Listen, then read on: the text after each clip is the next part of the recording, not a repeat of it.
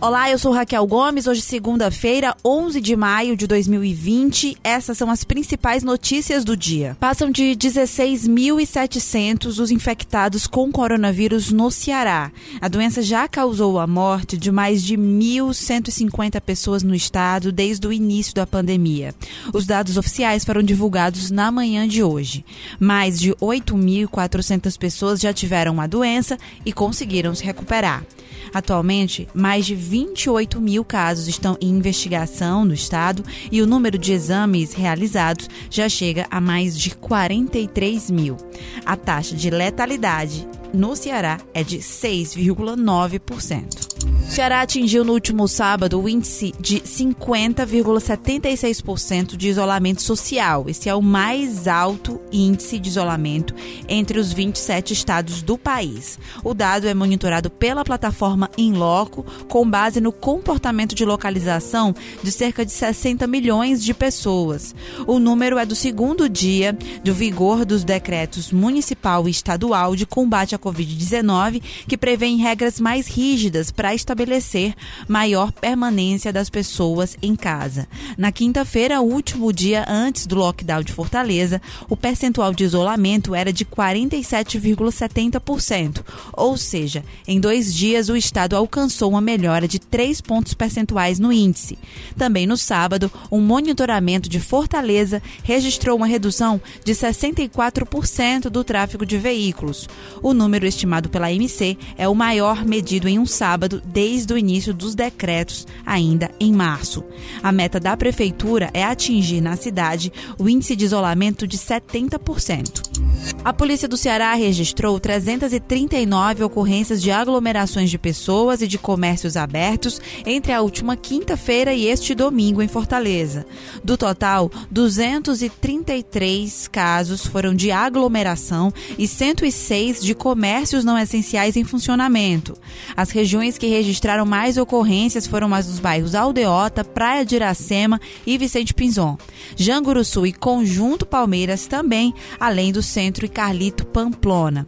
Os motoristas que não tiveram seus deslocamentos justificados foram orientados a voltarem para casa. Nove pessoas foram autuadas por descumprirem o decreto estadual e por outros crimes identificados como roubo, receptação, porte ilegal de arma de fogo, associação criminosa, perturbação do sossego alheio, entre outros. O setor cearense da construção civil é um dos mais prejudicados com a crise do novo coronavírus, já que tem as atividades paralisadas há quase dois meses e somente obras públicas consideradas essenciais podem continuar em andamento. Sem qualquer previsão para uma possível retomada, o setor, que inicialmente deu férias de 30 dias para os seus funcionários, já contabiliza demissões e tem até casos de falências se a crise continuar se estendendo. Segundo o presidente do Sinduscom, Patriolino Dias de Souza, os casos têm acontecido principalmente entre micro e pequenas empresas. Segundo ele, o desejo do setor é retomar as atividades de imediato, obedecendo todas as recomendações da OMS. Começa hoje a terceira fase da campanha nacional de vacinação contra a gripe no Ceará.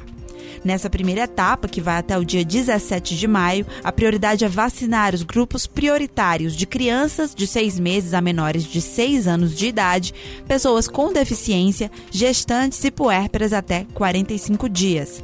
Já na segunda etapa, que acontece entre os dias 18 de maio e 5 de junho, vão ser vacinados os grupos prioritários de adultos de 55 a 59 anos de idade e professores das escolas públicas e privadas. A meta da terceira fase é vacinar 90% de cada grupo prioritário, que no Ceará corresponde a cerca de 1.500 pessoas.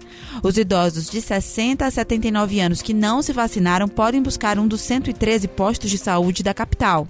Já os idosos acima de 80 anos e acamados ou acamados, a Secretaria Municipal de Fortaleza orienta que os familiares busquem uma unidade de saúde para realizar o cadastro do usuário, para que a equipe possa ir até o domicílio.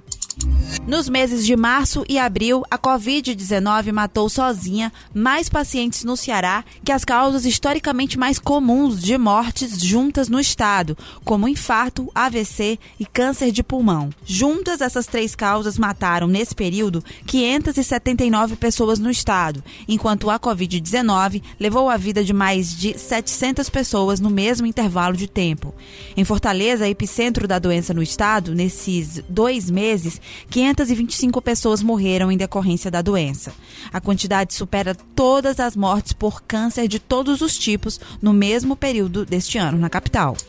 Os municípios de Calcaia, Juazeiro do Norte, Maracanaú e Sobral estão na lista dos 10 municípios do Nordeste mais vulneráveis ao coronavírus, segundo a Sudene. A pesquisa é baseada nos critérios de fator social, grupos de risco, acesso a equipamentos de saúde e proximidade a focos de contágios. A única capital a constar entre as 10 cidades pior posicionadas nessa lista é São Luís, no Maranhão. Apesar de estar fora da lista, Fortaleza lidera a relação dos quase 2 mil municípios nordestinos com mais proximidade a focos de contágio. Esse cálculo busca medir a influência mútua entre os municípios vizinhos para o crescimento do número de casos. A conta considera a distância entre as cidades e as infecções confirmadas em cada local. Essas e outras notícias você acompanha no povo.com.br.